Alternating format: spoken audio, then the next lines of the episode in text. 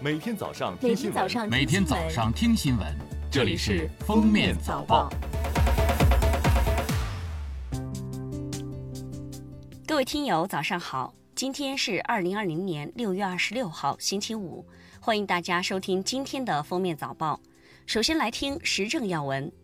二十五号，北京市公安局副局长、新闻发言人潘旭红在北京市新型冠状病毒肺炎疫情防控工作新闻发布会上表示，北京市明确提出，非必要不出京。确需出京的，需持七日内核酸检测阴性证明。个别不法人员从中嗅到商机，声称可以快速办理检测事项并非法获利，严重影响核酸检测正常秩序。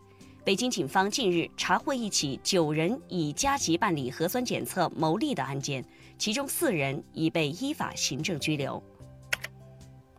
据不完全统计，仅今年四月至今，全球已至少爆出近二十起肉企工厂工人爆发聚集性感染。自今年二月以来，海关总署已部署部分海关在不影响进口贸易的情况下，对部分进口货物、物品及相关环境开展新冠病毒核酸抽样检测，结果均为阴性。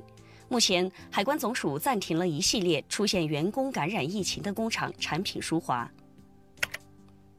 据国家邮政局网站消息，国家邮政局要求全系统、全行业切实做好端午节期间行业疫情防控和服务保障工作。通知明确，对短期内向北京地区运送物资的司机、装卸工等从业人员，在体温检测正常和封闭管理的前提下，原则上不需采取隔离十四天的措施。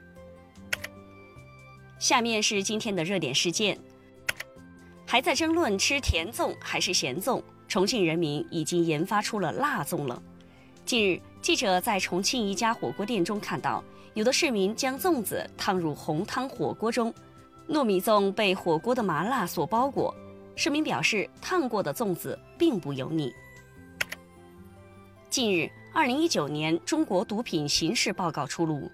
报告指出，截至二零一九年底，中国现有吸毒人员二百一十四点八万名，其中滥用冰毒人员一百一十八点六万。冰毒是我国滥用人数最多的毒品，滥用海洛因八十点七万名，滥用大麻人员二点四万名，以外籍人员有境外学习或工作经历人员及演艺人员为主。珍爱生命，远离毒品。近日，山东济宁狗精网上发帖称，二十三年前已两次上大学遭顶替。济宁市任城区人民政府发布通报，目前调查组已与发帖人建立联系，并派出工作组前往发帖人驻地见面沟通，进一步了解有关情况。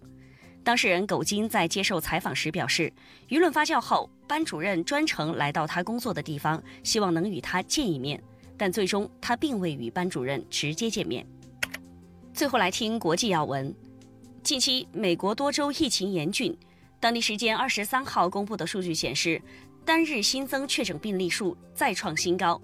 对于当前形势，美国疾控主任雷德菲尔德二十三号在出席众院听证会时说：“面对新冠病毒，美国失败了，病毒可能使美国耗资七万亿美元。”据德国媒体二十四号报道。德国又有两家肉类加工厂出现新冠聚集性疫情。报道说，在德国下萨克森州奥尔登堡市附近的一家火鸡屠宰场，已有三十五名员工被确诊感染新冠病毒。此外，下萨克森州克洛彭堡的一家肉联厂出现四例确诊病例，该肉联厂计划对三百五十名员工进行核酸检测。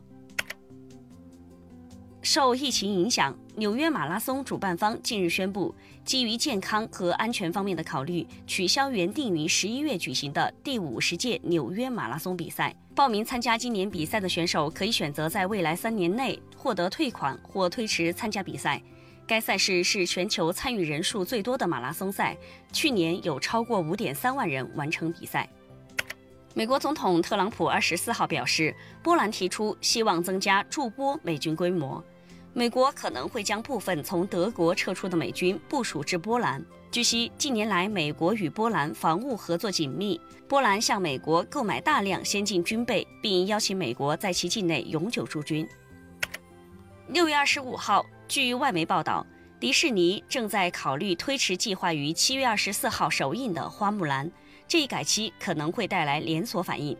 七月，包括 AMC 在内的多家院线将重开，还有《信条》等多部影片即将上映，这将打击好莱坞影人复工的信心。外媒称，最近美国多个州的新冠感染病例激增，这让迪士尼重新评估了《花木兰》上映的风险。感谢收听今天的封面早报。本节目由喜马拉雅和封面新闻联合播出。